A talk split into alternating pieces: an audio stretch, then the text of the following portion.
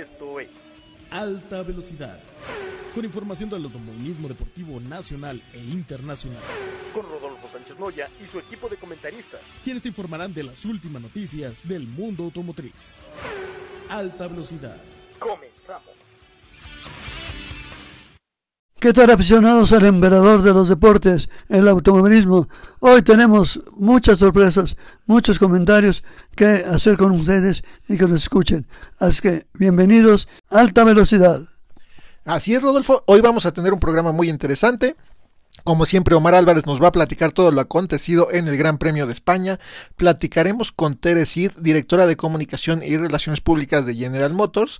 También platicaremos con la piloto Dana Rus y con el piloto Diego Ortiz. Ellos corren diferentes categorías y nos cuentan su participación este fin de semana. Adelante. Así es, Rodolfo. Y vamos a dar paso a Omar Álvarez, quien nos cuenta todo lo acontecido en el Gran Premio de España, donde, bueno, pues el mexicano Sergio Checo Pérez obtuvo el cuarto lugar tras venir de una mala calificación, se repuso y, bueno, se llevó buenos puntos que lo mantienen no tan lejos de Max Verstappen. Adelante, Omar.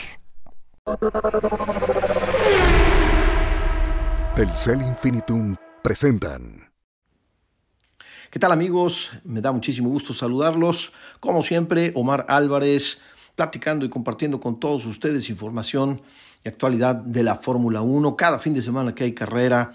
Ya lo saben, me pueden seguir a mí en, la, lo personal, en todas las plataformas, redes sociales como arroba el pitwall, compartiendo con ustedes normalmente datos, récords, estadísticas y por supuesto el día de hoy aquí en este extraordinario espacio Alta Velocidad Radio les tengo los reflejos del Gran Premio de España de Fórmula 1 2023. Un saludo allá hasta el estudio a Víctor Uribe también en la conducción de este eh, espacio. Un abrazo cariñoso para Rodolfo Sánchez Noya, titular de este espacio, Alta Velocidad Radio. Y bueno, pues les tengo, vamos a entrar de lleno, vamos directo a los datos y a una breve reseña de lo que sucedió allá en suelo eh, español, en una edición más del Gran Premio de España en el circuito, en el reconfigurado circuito de Barcelona en Cataluña. Se realizó la séptima fecha puntuable para el Campeonato Mundial de Pilotos y Constructores allá en Europa. El primer, en realidad, el primer circuito tradicional, circuito permanente de la Fórmula 1. Recordemos que venimos de casi todos eh, los circuitos callejeros previos a esta, a esta eh, contienda, salvo el Gran Premio de Bahrein, que también es un circuito permanente, pero bueno, pues el, eh, los siguientes cinco compromisos fueron prácticamente todos en circuitos callejeros. Este es el primero de la temporada europea, en realidad en un circuito tradicional, un circuito permanente y además reconfigurado Recordemos que le hicieron modificaciones en la parte del sector 3, recortando la famosa chicana del sector 3, haciendo un circuito ligeramente más rápido, con una configuración diferente. Y bueno, pues todos los récords, los datos, en ese sentido, los registros y los tiempos fueron completamente distintos y se establecieron a partir de este domingo allá en Cataluña, en Barcelona, en Cataluña, como decía, la séptima fecha para el Campeonato de Fórmula 1 2023. Eh, y bueno, pues en donde desde el sábado tuvimos ahí algunas complicaciones para el piloto mexicano Sergio Pérez, también Charles Leclerc complicado con Ferrari y eh, Logan Sargent con Williams que los hicieron en realidad partir desde el fondo de la parrilla, desde el pit lane por cambios en sus monoplazas, en sus unidades de potencia, bajo, bajo el protocolo de Parc eh, Fermé. Como decía, fue una mala calificación nuevamente para el piloto mexicano Sergio Checo Pérez, que venía de hacer una mala eh, actuación en el Principado de Mónaco y bueno, pues no se pudo recuperar el sábado en Barcelona. Sin embargo, bueno, pues eh, ya el domingo se recupera ligeramente y terminó en la posición número 4 nuestro compatriota, que bueno, pues se quedó ahí a dos, a dos segundos de alcanzar a George Russell, que se subió en la tercera posición. Pero bueno, Max, Max Verstappen consiguió su pole número 24 el sábado en el Gran Premio de España, una carrera ya el domingo, una carrera no tan, no tan emocionante, hay que decirlo, es un circuito muy complicado, muy trabado, difícil para rebasar. Sin embargo, bueno, sí, sí vi, la verdad, mejor, mejor esta, eh, esta carrera en ese sentido, hubo mucho más adelantamientos que el año anterior. Sin embargo, bueno, pues... Eh, una carrera bastante complicada, con múltiples detenciones, hasta tres, hasta en tres ocasiones se detuvieron a cambiar los neumáticos por eh, gomas más blandas, posteriormente gomas más duras y terminar así la eh, competencia con la pues, eh, confirmación del dominio abrumador de Red Bull el RB19 a Max Verstappen, bueno, prácticamente están imparables. Es increíble el dominio y la diferencia tan grande que existe entre él y el resto de la parrilla de Fórmula 1. La quinta victoria del piloto neerlandés, la quinta victoria del 2023, séptima para el equipo en eh, el campeonato de Fórmula 1 2023, es decir, 7 de 7, lo cual, bueno, pues confirma lo que lo que menciono. Max llegó a su eh, sexto hat trick. ¿Qué quiere decir el hat trick en Fórmula 1? Bueno, pues que consiguió la vuelta rápida, consiguió salir desde la pole y ganar la carrera. Y también al haber completado de punta a punta el eh, Gran Premio de de, España, es decir, al haber liderado también toda la carrera, consigue Max Verstappen su tercer Gran Chelem en Fórmula 1. Esto es algo verdaderamente importante, no es tan fácil. El Gran Chelem en la Fórmula 1 lo he explicado en varias eh, ocasiones, pero lo vuelvo a mencionar. El Gran Chelem se consigue eh, obteniendo la pole el sábado, eh, liderando toda la carrera de punta a punta consiguiendo la vuelta rápida y por supuesto ganando el Gran Premio. Eh, esos eh, cuatro factores eh, suman o completan lo que es el Gran Chelem o Gran Slam en la Fórmula 1. Así que bueno, pues increíble lo que hace Max Verstappen consiguiendo su tercer Gran Chelem o Gran Slam en la Fórmula 1. Llegó el piloto holandés, llegó a 40 victorias, en eh, su carrera personal, en su cuenta personal en Fórmula 1 y está a una victoria, solamente una victoria lo separa del récord de Ayrton Senna da Silva en la tabla histórica de la Fórmula 1. La carrera, como decía también, bueno, pues sin, grandes eh, sobresaltos, una carrera sin banderas amarillas, sin incidentes en realidad, sin autos de seguridad, sin la aparición incluso del auto de seguridad virtual, sin banderas rojas y sin retiros. Eso es algo bueno, pues positivo. No se retiró ningún piloto de la contienda. Y bueno, solo una, hubo una eh, pequeña penalización menor para Yuki Tsunoda, el piloto japonés de Alfa Tauri, que a mí en lo personal me pareció bastante rigorista, porque bueno, ni siquiera se llegó a tocar con el piloto chino Wang Yuzhou y por esa situación bueno, penalizaron al piloto japonés y perdió los puntos que venía en la novena posición y peleando la novena posición con Wang Yu Show. De lo más importante también me parece, independientemente del podio, en donde, bueno, pues Max llegó en primer lugar, Hamilton en segundo y George Russell, su compañero de equipo, en tercer lugar. El podio me parece extraordinario, pero de lo más importante, me parece, es precisamente lo hecho por el equipo alemán de Mercedes, las actualizaciones que introdujeron en eh, el Gran Premio de Mónaco. Recordemos que venían con la intención de introducir en Imola las actualizaciones del FW14, bueno, pues lo tuvieron que hacer en Mónaco, en una pista en donde normalmente, bueno, pues no se, no se hace eso, no se hacen actualizaciones o no se hacen grandes modificaciones, porque no es un circuito representativo. Sin embargo, bueno, pues lo hicieron en Mónaco, funcionó de una u otra manera, pero en este gran premio, en este circuito, Gran Premio de España, dieron resultado las actualizaciones del equipo de Mercedes y se meten, meten a sus dos pilotos en el podio, Hamilton en la segunda posición y George Russell en la tercera posición y que habían tenido, bueno, pues un pequeño incidente ayer en la prueba de calificación, al final se tocaron porque, bueno, pues se distrajo el piloto británico George Russell, se distrajo y estuvo a punto, a punto de causar un accidente mayor con Lewis Hamilton. Por ello, estos resultados de Mercedes arrebatan a Aston Martin el subliderato en la Fórmula 1. Ya están en la segunda posición, eh, acercándose eh, un poco más al equipo de Red Bull, pero bueno, pues todavía la diferencia es abismal. En realidad, eh, si no sucede nada extraordinario este año, nuevamente Red Bull se quedará con ambos títulos. Pero bueno, Hamilton hace una extraordinaria actuación y se lleva el título de el piloto del día, el día de hoy. Russell, el piloto eh, George Russell avanzó nueve posiciones, fue el piloto que más posiciones avanzó en la carrera en suelo, en suelo español, avanzando nueve posiciones. Por otro lado, Ferrari, bueno, pues por el contrario, siendo, siendo Ferrari partiendo con eh, Carlos Sainz en la segunda posición y terminó en la quinta posición con un mal rendimiento, mala estrategia y errores desde el sábado con el piloto monegasco Charles Leclerc que tuvo que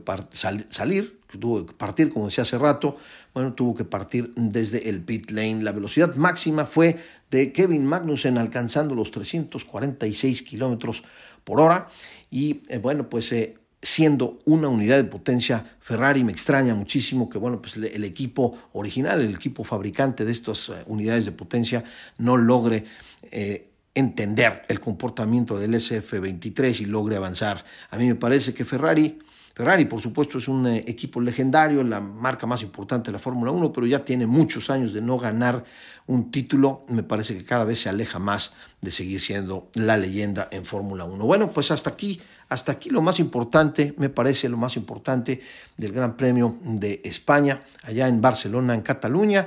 Hasta aquí mi comentario y eh, continuamos eh, más adelante con el Gran Premio de Canadá. La Fórmula 1 se traslada nuevamente a América en su segunda parada en el continente americano para cumplir con el compromiso número 8 del Campeonato Mundial de Pilotos y Constructores de la Fórmula 1 2023 en Canadá, en el circuito de Gilles Villeneuve, allá en la isla de Notre Dame. Así que bueno, pues eh, estaremos reportando, por supuesto, todo lo sucedido y dando los datos, los récords y los reflejos del Gran Premio de Canadá más adelante aquí en Alta Velocidad Radio. Devuelvo los micrófonos al estudio con Rodolfo Sánchez Noya y Víctor Uribe, a quienes mando un cariñoso y un afectuoso abrazo y un saludo para toda la gente del staff y por supuesto a usted que está del otro lado del micrófono. Gracias por escucharnos y nos eh, escuchamos y nos vemos pronto eh, en otra, en el siguiente Gran Premio de Fórmula 1. Les saludo Omar Álvarez, arroba el pitwall.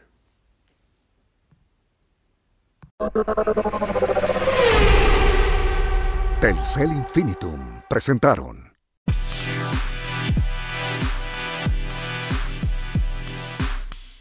Aficionados al emperador de los deportes, ¿cómo están ustedes? Hoy tenemos una gran figura de la industria automotriz, Tere Sid, y la saludamos con mucho gusto a nombre de todo el equipo.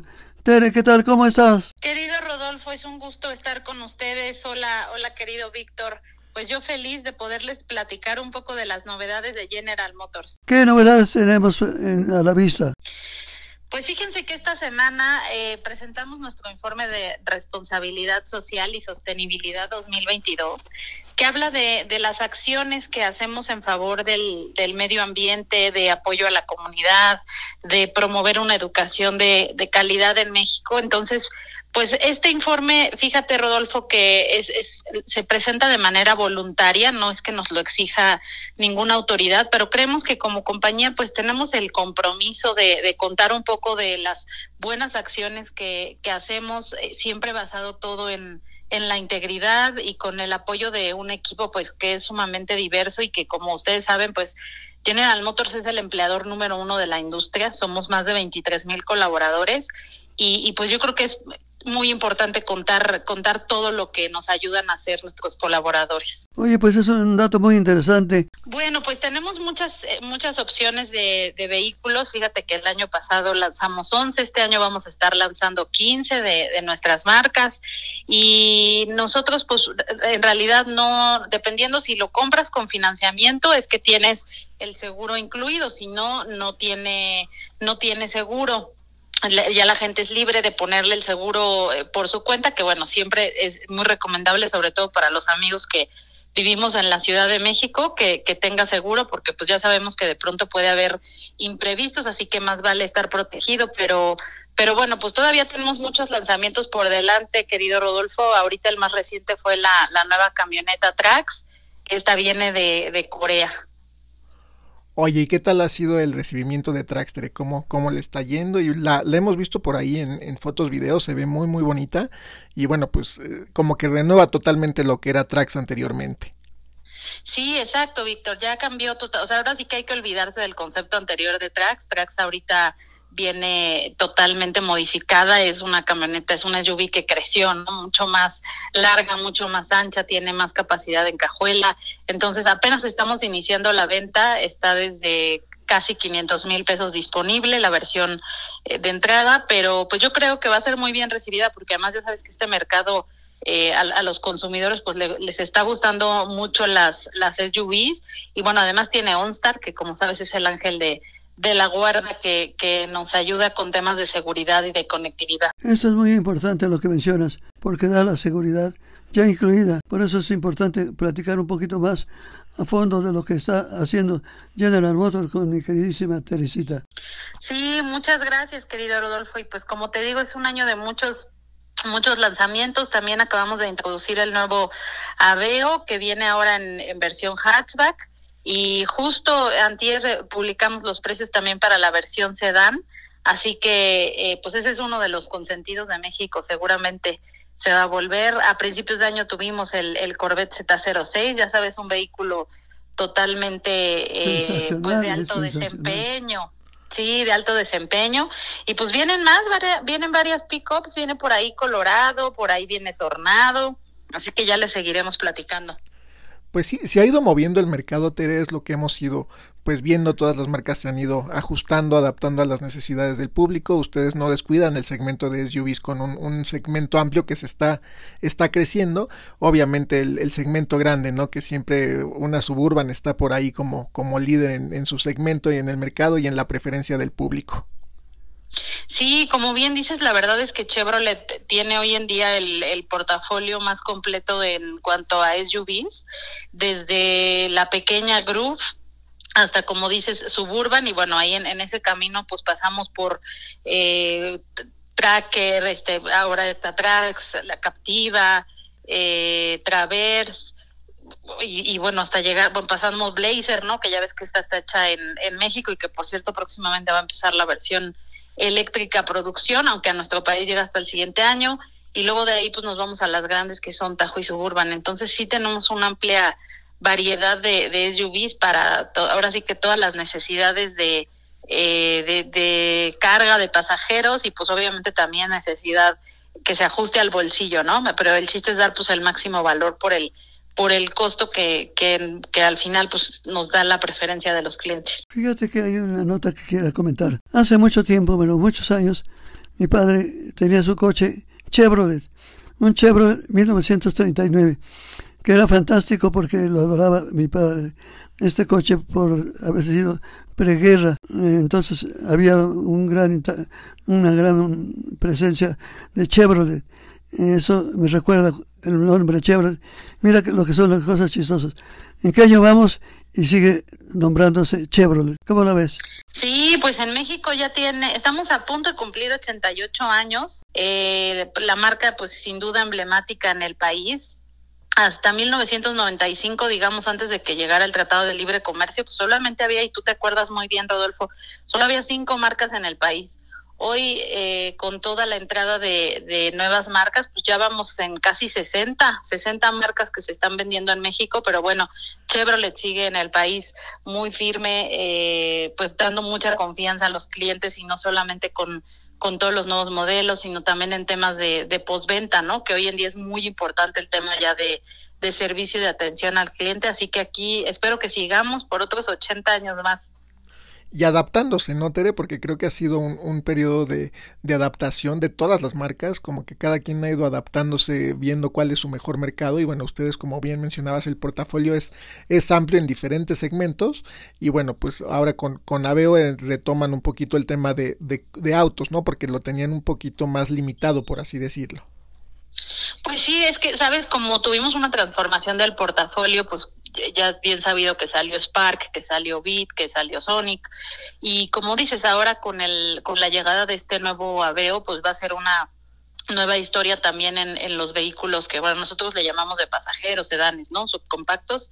Eh, y, y se y, viene a complementar lo que teníamos que son más grandes pero pues a Onix y a Cavalier que también pues han, han sido muy bien recibidos por el por el público. Entonces, como bien dices, pues sí, adaptándonos, el portafolio se ha transformado a lo largo de, del tiempo y, y, más recientemente en estos últimos dos años, pues buscando lo que, lo que los clientes este, prefieren, pero pues básicamente teniendo presencia en todos los segmentos, ¿no? Ya te hablaba de toda la gama de SUVs, pero también viene ahora pues todas las pickups, eh, pues las chicas y medianas, ¿no? Mucho como que son utilitarias de trabajo, Este, entonces, pues, pues así seguiremos transformando este portafolio. Te digo, tenemos todavía por lo menos unos 10 lanzamientos este, nuevos este año por delante, así que ya les estaremos platicando. ¿Cuál es el próximo? Adelántanos una.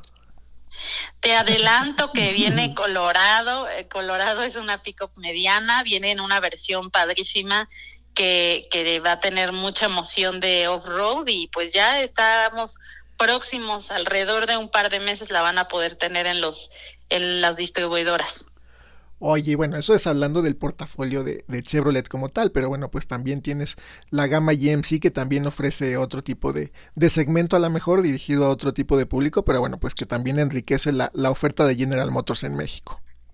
Sí, muy cierto. Pues como saben, comercializamos cuatro marcas en México. Nos enfocamos en Chevrolet porque la verdad es la que eh, pues más tradición tiene en nuestro en nuestro mercado, pero también pues tenemos Buick, GMC y Cadillac. Eh, con novedades en todas, efectivamente en GMC ahorita acabamos de lanzar una, una pickup mediana también, que es Canyon, que es un, gran nombre que pues está de regreso en, en México, se vendió hace varios años. Eh, se suspendió la venta y bueno, ahorita se, se está retomando. En Cadillac, fíjate que muy buenas noticias porque hacia finales de este año vamos a introducir la primera camioneta eléctrica que se llama Cadillac Lyric, eh, totalmente cero, cero emisiones, con toda la tecnología que, que, te puedas imaginar. Y pues justamente empezando también en paralelo a todos los autos de combustión interna, que pues sigue siendo la, la gran mayoría en venta, pues empezando también esta nueva era eléctrica para las nuevas generaciones. Oye, qué noticia tan buena. La Cadillac realmente es un modelo de lujo desde su nacimiento allá por los años 40, antes de la Segunda Guerra Mundial. Ya existía Cadillac muy bien. Creo que va a ser importante hacer un... Vamos a preguntarle a la gente cuando se venda la Cadillac nueva y vamos a ver qué opiniones encontramos porque va a ser muy interesante. ¿Qué te parece? Perfecto. Hacia finales de año va a estar llegando, así que ya se las prestaremos para que se den una vuelta y la y la gente pues nos nos platique cómo ve esta evolución. Como dice Rodolfo Cadilla, que es una marca de de mucha tradición, es nuestra marca icónica de, de lujo y bueno, pues también ahí tiene modelos como la Escalade que están súper bien posicionados, que está dentro de las consentidas del público, pero ahora pues es un gran paso con, con todo el tema de, de autos eléctricos, pues que viene esta Cadillac Lyric totalmente eléctrica. Perfecto, Oye, y ya para, para ir cerrando un poquito, porque te cambiamos el tema, cuéntanos cuáles son tus acciones en, en temas de sustentabilidad o lo que quieras resaltar al, al respecto, porque creo que por ahí nos brincamos muy rápido del tema. Ah, no te preocupes, este Víctor, yo les agradezco porque tenemos tantos temas que así tocamos un poquito de todo. Pero bueno, volviendo a este informe que por cierto, si si alguien lo quiere consultar está en la página de General Motors www.gm.com.mx. Ahí pues, te digo detallamos muchas acciones, pero dentro de las que más destacan por ejemplo, en apoyo a la comunidad, pues está nuestra brigada Cheyenne, que tiene ya 12 años operando, que es una, una caravana de, de pick-ups que, que se va a las comunidades más remotas a llevar este diferentes proyectos de sostenibilidad, este, por ejemplo, eh, desde construcción de casas, eh, ponemos en, conjunto con otras instituciones este, celdas solares para llevar energía a ciertas comunidades, este, huertos sustentables. Ahorita próximamente, la, la próxima semana vamos a estar en una reforestación en Toluca. Eh, por otro lado, estamos también apoyando el, el tema de la detección oportuna de cáncer de mama, entonces ahí trabajamos con Fundación CIMA, también son ya 12 años de, alianza. Y bueno, en términos de medio ambiente muchos datos muy muy buenos como que más del 90% de, de, de los eh, desechos digamos que tenemos se van a, a reciclaje o a, sí, a reutilización, eh, pues reciclamos gran cantidad del, del agua que se usa, que, que el proceso de lo que más usa en una producción es el área de pintura, entonces el agua se trata, tenemos plantas de tratamiento en todos nuestros complejos de manufactura.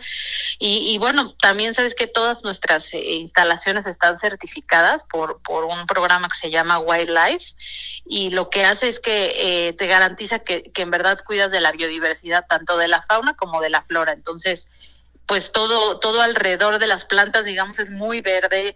Llegan muchas especies, por ejemplo, patos canadienses que en, en el vuelo de, de, migración, este, pasan ahí unos días, eh, en fin, cantidad de, de, especies, hasta coyotes han llegado a, registrar y este, y bueno, pues muy orgullosos, la verdad, de, de, como te decía, contar una historia paralela más allá de la producción de autos, ¿no? El, el, ser el productor número uno del país, pues también tiene una responsabilidad en paralelo que es cuidar al medio ambiente.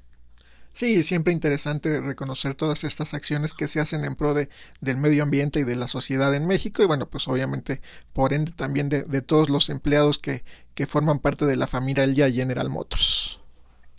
Sí, así es, así que pues muy contentos seguiremos trabajando en, en más acciones. Yo les quiero agradecer que la verdad sus micrófonos siempre están abiertos para para contar todas estas buenas historias más allá de, de, los nuevos lanzamientos de vehículos. Creo que es importante dar a conocer que Tere sí es una persona increíblemente fantástica en relaciones públicas de la empresa. Yo lo saboreo mucho la plática contigo, la forma como nos atiendes, que es realmente sensacional. Fin de año, teléfono, pláticas, qué sé yo. Así que yo te agradezco muchísimo, al igual que todo el equipo de nosotros, las atenciones que has tenido. Y un fuerte abrazo. Que Dios te bendiga. Un fuerte abrazo, querido Rodolfo. Siempre un placer platicar con, contigo, con ustedes. Y pues ahí seguiremos encontrándonos en, en más eventos, querido Rodolfo. Un abrazo a ustedes y a toda la audiencia. Doble abrazo. Gracias. Gracias. Muchas gracias amigos. Ella fue Teresid, directora de Comunicación y Relaciones Públicas de General Motors, a quien le enviamos un fuerte abrazo.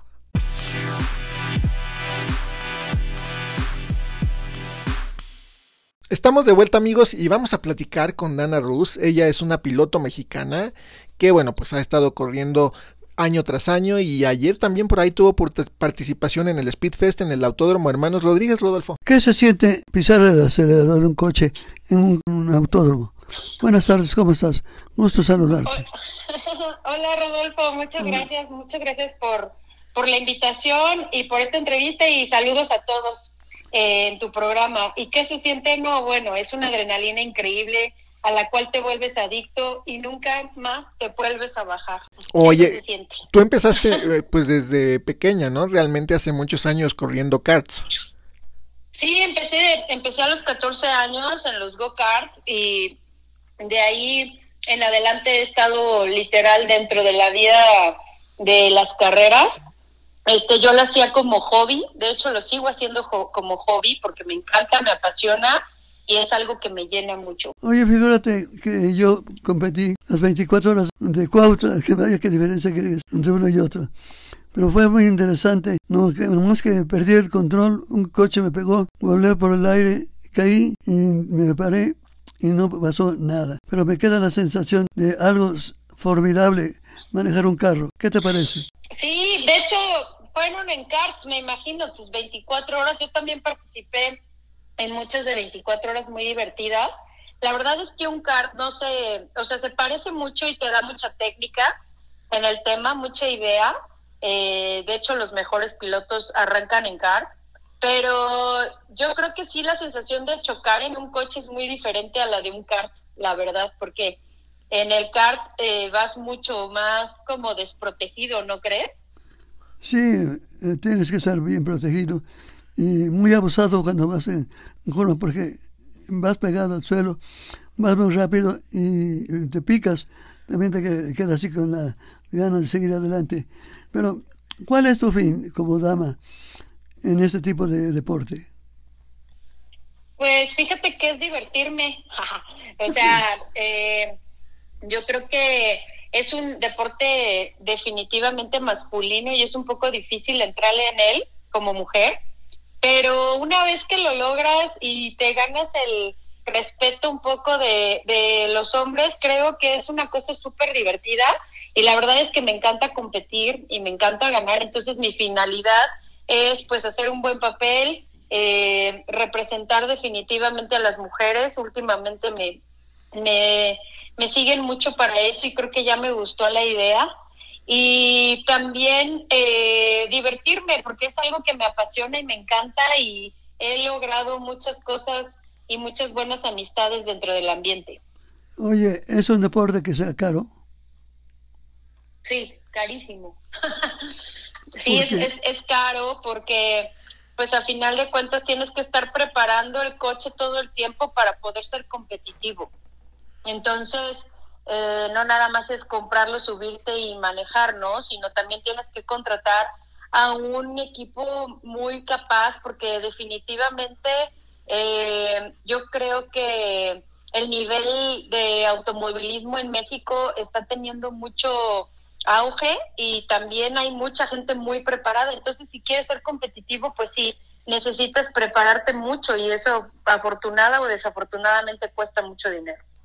Oye, y ahí la importancia también de los patrocinadores, ¿no? O sea, el apoyo de la familia es, importante, pero llega un punto en donde requieres esos patrocinios y esa, esa ayuda financiera o económica que te ayude a, pues, a, a, los viajes simplemente, ¿no? Viajar con todo tu equipo, trasladarte a una pista fuera de la ciudad. Tú vives en Puebla, ¿verdad? Sí, yo, yo vivo en Puebla desde hace muchísimos años y entonces, este, mi, forma de viajar, pues es así como tú dices, ¿no? La verdad es que yo de hecho estoy muy agradecida de ser embajadora Gates y de esa marca porque afortunadamente creyeron en nosotros, tanto en Eloy Sebastián como como en mí y nos, nos volvieron este, embajadores de su marca y gracias a eso hemos podido participar dentro de los campeonatos más importantes del país y ya futuramente eh, Eloy, por ejemplo, pues se va el lunes a Charlotte a, a participar en Estados Unidos y estamos creciendo mucho como equipo. Oye, y tú cuéntanos, este año que estás corriendo, ¿cómo te fue ayer en el Hermano Rodríguez? ¿Qué, qué tal estuvo? Fíjate que es un evento que me estresa mucho, debo de aceptar. Como piloto no te la pasas tan bien como muchos creen. Es una pista un poco complicada porque es muy rápida y cero técnica. Entonces hay muchos choques, ¿no? Eh, y pues mira, yo estoy compitiendo en la Copa 1.8 dentro del campeonato Noti Auto. Esta es mi segunda temporada dentro de esa categoría después de ser subcampeona en la Superturismo Live en el 2021, eh, 2022 y 2023. He estado eh, dentro también de esta categoría. En el 2022 estuve en TC 2000 junto con Gisela Ponce y Ciara Esteban tratando de hacer eh, bueno, fuimos el primer equipo de mujeres dentro de esa categoría y tuve un pequeño, más bien un gran choque y me mandaron a la banca unos como seis meses. Ahorita ya estoy de regreso al 100% y estoy desarrollando mi coche y pues echándole ganas porque la verdad a mí lo que me gusta pues es desarrollar y la convivencia con los mecánicos y, y todo el trabajo en equipo que conlleva un auto atrás es lo que también me gusta y me apasiona como no sé si sepan pero soy team manager de un equipo. Entonces eso también me gusta mucho la convivencia con con mi equipo y el desarrollo de los autos que estoy en ello. Ahorita estamos de la mano de del equipo Alessandro Racing muy feliz junto con Tiger Racing haciendo un gran trabajo juntos. Y bueno pues ojalá que ya sea pronto no y el Speed Fest la verdad es que es un evento muy padre en el tema de que va mucha gente. Es muy grande está súper bien organizado. Eh, la verdad te la pasas muy bien siendo el la persona que va a ver las carreras, porque si te gustan los coches y te apasionan, pues estás viendo carreras todo el tiempo, coches todo el tiempo y cosas que tengan que ver con lo racing todo el tiempo, ¿no? Y a mí me fue bien, estoy contenta con el resultado, todavía nos falta mucho, pero vamos muy bien. El, en la carrera arrancamos, el viernes no tuve una gran carrera, el viernes eh, me tuve que abandonar, entonces me tocó eh, arrancar el sábado, ayer, en el número 28 y de ahí nos fuimos al doceavo. Entonces, la verdad es que creo que me fue muy bien dentro de lo que cabe, estoy contenta, espero ya estar dentro del top 5 pronto, si no es que la próxima carrera ya estoy terminando de desarrollar ese coche y espero que ya sea de los rápidos, definitivamente. Extraño ganar, debo confesar. Fíjate que me pusiste a pensar mientras contestabas. En el accidente que tuve en Cuautla, eh, vi el carro volar por los aires, saliéndose en una rueda y rebotando en otra. yo dije, qué bárbaro, qué gasto. Sí, porque el carro no era mío, me habían invitado a manejarlo y después un batacazo, lo arreglé no me cobraron nada, afortunadamente. Pero sí tienes razón, es, es un aspecto caro. ¿Qué sientes tú cuando estás en la salida, ya en el, en el car sentada, ya acomodada? Los motores roncando, ron, ron, ron, ron. ¿Qué sientes tú como dama y qué sientes como uh, deportista? Fíjate que es una sensación un poco rara porque una vez que te dan la verde, es como si te transformaras y te pusieras realmente en el presente, ¿no? Entonces, eh, cuando estás ahí antes de la verde es un nervio como emocionante, pero no. es muy raro, son como sentimientos encontrados, pero una vez que ya estás manejando como tal y concentrado, ya se te olvida todo eso y, y la verdad a mí es lo que más me gusta, ¿no? Lo que me gusta es manejar y pues la velocidad viene solita, entonces creo que, que es una emoción padre hacer bien las cosas y que tu trabajo de tanto tiempo, ahí es donde se ve reflejado, es como la cerecita del pastel, entonces si ganas o estás dentro de un gran resultado, es muy gratificante. Oye, qué interesante todo lo que nos cuentas, Ana. Y bueno, ¿qué, qué sigue para ti? ¿Qué carreras vienen? ¿En dónde te puede seguir la gente? Mira, estoy eh, dentro del campeonato Noti Auto, nos toca la siguiente carrera, creo que también es ahí en Ciudad de México, el primero de julio, este, tenemos un mes para, para prepararnos. Y eh, yo también estoy de team manager en Tiger Racing, que también viene la carrera de Eloy López ahorita en Estados Unidos, la que te digo en Charlotte. De ahí regresa y toca NASCAR eh, la próxima semana en Aguascalientes. Y luego regresamos y nos volvamos a ir a Aguascalientes, creo, con Supercopa. O creo que toca Querétaro. Pero pues me la vivo en las carreras, o sea que me pueden checar todas nuestras redes sociales, Tiger Racing RT, Dana-Rus, tanto en, en Instagram como en, como en Facebook y en TikTok también. Oye, pues sí, muy, muy interesante porque estás en todas las categorías importantes de, de, este deporte que tanto nos gusta y bueno, pues te deseamos mucho, mucho éxito en, en, ambas áreas, tanto como piloto como team manager y en todo lo que participas de, de este mundo racing. Claro, muchísimas gracias a ustedes también por, por la entrevista. Les mando un fuerte abrazo y gracias por todo. Y acelérale, acelérale, Dana Ruiz. Me da mucho gusto saludarte y te esperamos nuevamente para otra entrevista. Gracias. Claro que sí. Muchas gracias, Rodolfo. Bonito día. Muchas gracias. Te mandamos un abrazo. Regresamos, amigos, en un momento más.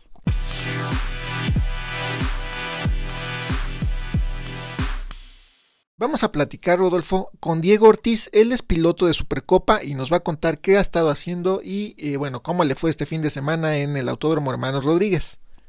Hola, Diego. Me da mucho gusto saludarte. Bienvenido. ¿Qué tal, ¿Qué tal Rodolfo? Muchas gracias. ¿Cuánto tiempo llevas compitiendo como piloto? Este, ya aproximadamente unos 10 años más o menos. ¿Qué categorías?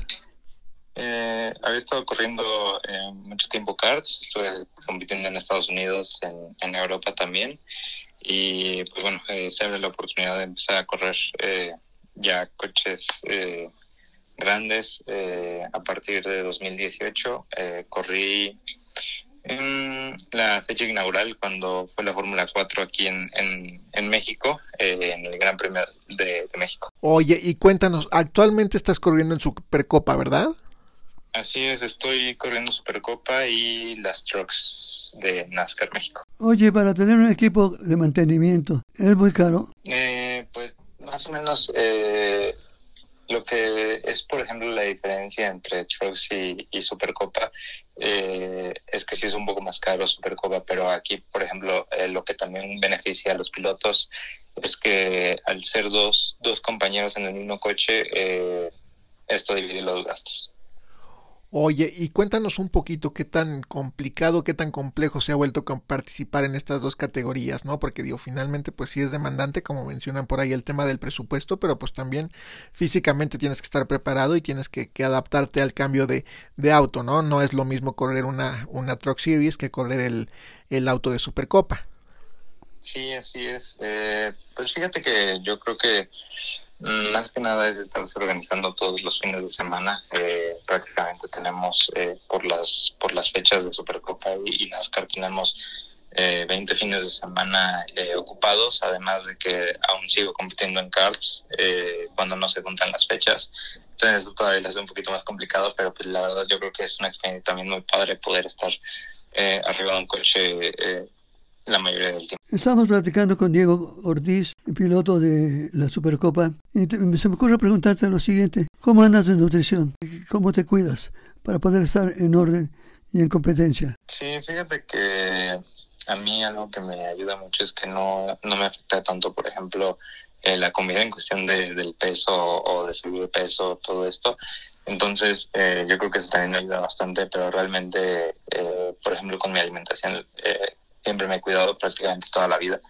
Eh, pero tampoco es como que yo esté y, diciendo, a esto sí puedo comer, pero a esto no lo puedo comer.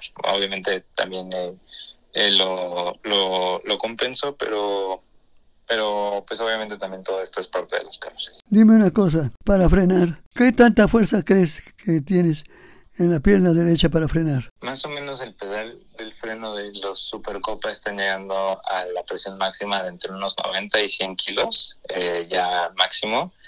Eh, prácticamente por las pistas que tenemos aquí en México, que siempre estamos apretando el freno a un poco más del 70%, entonces pues también eso también hace un poco pesado, eh, digo, al ser también, pues eh, como ya lo habíamos dicho, eh, carro compartido, pues obviamente no estás todo, toda la carrera dentro del coche, eh, pero sí es eh, un poco, un poco eh, cansado ya, ya de, de, después de un par de vueltas.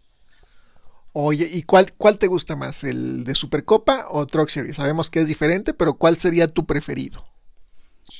Yo creo que por cuestión de carrera, eh, de espectáculo y todo esto, las trucks eh, obviamente son padres de manejar eh, y como lo mencionas, pues son eh, pues categorías diferentes, pero también el, el por ejemplo, eh, la característica que tiene es que te permite eh, también tener eh, ahí errorcitos, entonces también eso hace que las carreras sean buenas porque realmente vas pegado todo el tiempo con, con otros coches, pero yo creo que en cuestión de carreras eh, serían la, las trucks, pero en cuestión de manejo los super. Oye, normalmente los pilotos, por ejemplo, a mí me, se me ocurre preguntarte, ¿cómo vas del momento que estás sentado? Fíjate que eh, casi siempre, por ejemplo, lo que yo pienso mucho es que eh, por ejemplo, con el equipo de HO, que es con el que estamos eh, eh, corriendo ahorita, las dos categorías son este eh, prácticamente yo es mi casa, entonces casi todo el tiempo estoy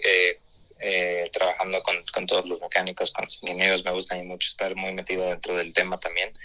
Y pues bueno, yo creo que eso también ayuda mucho a la comunicación, de que se sienten también todo, todo, todas las personas que están ahí cómodas. Entonces realmente nunca es como que esté eh, yo esperando a que vengan a decirme si, si ya tengo que subir o que ya me toca o que o que ya me empieza a preparar todo esto. Entonces yo siempre ando muy pendiente de todo esto y, yo creo que también pues eso ayuda muchísimo a que se sientan todos ellos en confianza. Oye, ¿y qué tal cuando hace mucho calor? O sea, algo que, que nos asombra a nosotros de los pilotos mucho es, el, es todo el equipo que llevan, o sea, la gente que, que va como público, pues bueno, vas de camiseta, vas como, como fan y, llevas gorra y te proteges del sol y de, te cuidas lo más que puedes. Pero ustedes, ¿cómo, ¿cómo afrontan? Yo he visto carreras que hacen en Chiapas, en diferentes lugares, donde, bueno, pues llevas el Nomex, llevas el equipo antifuego, llevas este todo el casco, to, todo el equipo. ¿Cómo, cómo controlan ese tema de las temperaturas? Sí, pues bueno, eh, yo creo que la carrera más calurosa que hemos tenido ahorita en, estas temporadas, en las últimas fechas, ha sido la de Chiapas, eh, al inicio de la, del, de la temporada de Trucks. Eh, y bueno, eh, prácticamente ayer que tuvimos el Speed Fest, eh, igual estuvo haciendo mucho calor, pero, eh, pero pues bueno, al, al, final es también parte de estar bien preparado. obviamente pues traes agua en la cabina, entonces pues también eso ayuda un poquito pero pues sí, es, es una parte pesada, pero digo, al final pues es lo que, es lo que un piloto tiene que vivir, ¿no? Así es, es parte de, pero sí, desde afuera no, no, lo, no lo vemos o no lo sabemos, ¿no? Hasta que nos lo cuentan, dices, ¿cómo puede ser posible que, que resistan y que bajen tanto peso y que se deshidraten tanto? Y pues como mencionas, es preparación física previo a, ¿no? No, no, no, no llegas y te subes al coche y ya está. Sí, así es. Oye, Diego, pues te agradecemos mucho. No sé qué sigue para ti, qué carreras vienen para que la gente pueda estar pendiente y, y te siga. Pues ahorita vamos a estar eh, este próximo fin de semana en Aguascalientes corriendo la quinta fecha de la temporada de Trucks México. Eh, y en dos semanas más la, la, la quinta fecha también eh, de, Supercopa en Querétaro. Entonces pues vamos a tener ahora sí que el mes de junio eh, lleno. Y pues bueno, para que me sigan en mis redes sociales como Diego19 Ortiz. Perfecto, Diego, pues te deseamos mucha suerte y estaremos en contacto más adelante. Te mandamos un fuerte abrazo. Muchas gracias a ustedes. Que estés muy bien, Diego. Hasta luego. Hasta luego. Y pues bueno amigos, llegamos al final del programa Alta Velocidad del día de hoy. Rugen los motores. Checo Pérez también rugió.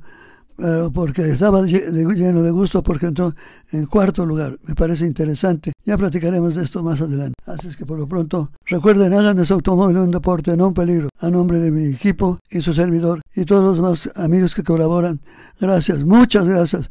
Así que estamos en contacto con el próximo Gran Premio de Fórmula 1. Eso es todo por hoy. Pero sigue las novedades del mundo automovilístico con Rodolfo Sánchez Noya en Alta Velocidad TV. Tienes una cita este próximo lunes a las 8 de la noche por el canal AM Sport. Alta Velocidad TV. Te esperamos.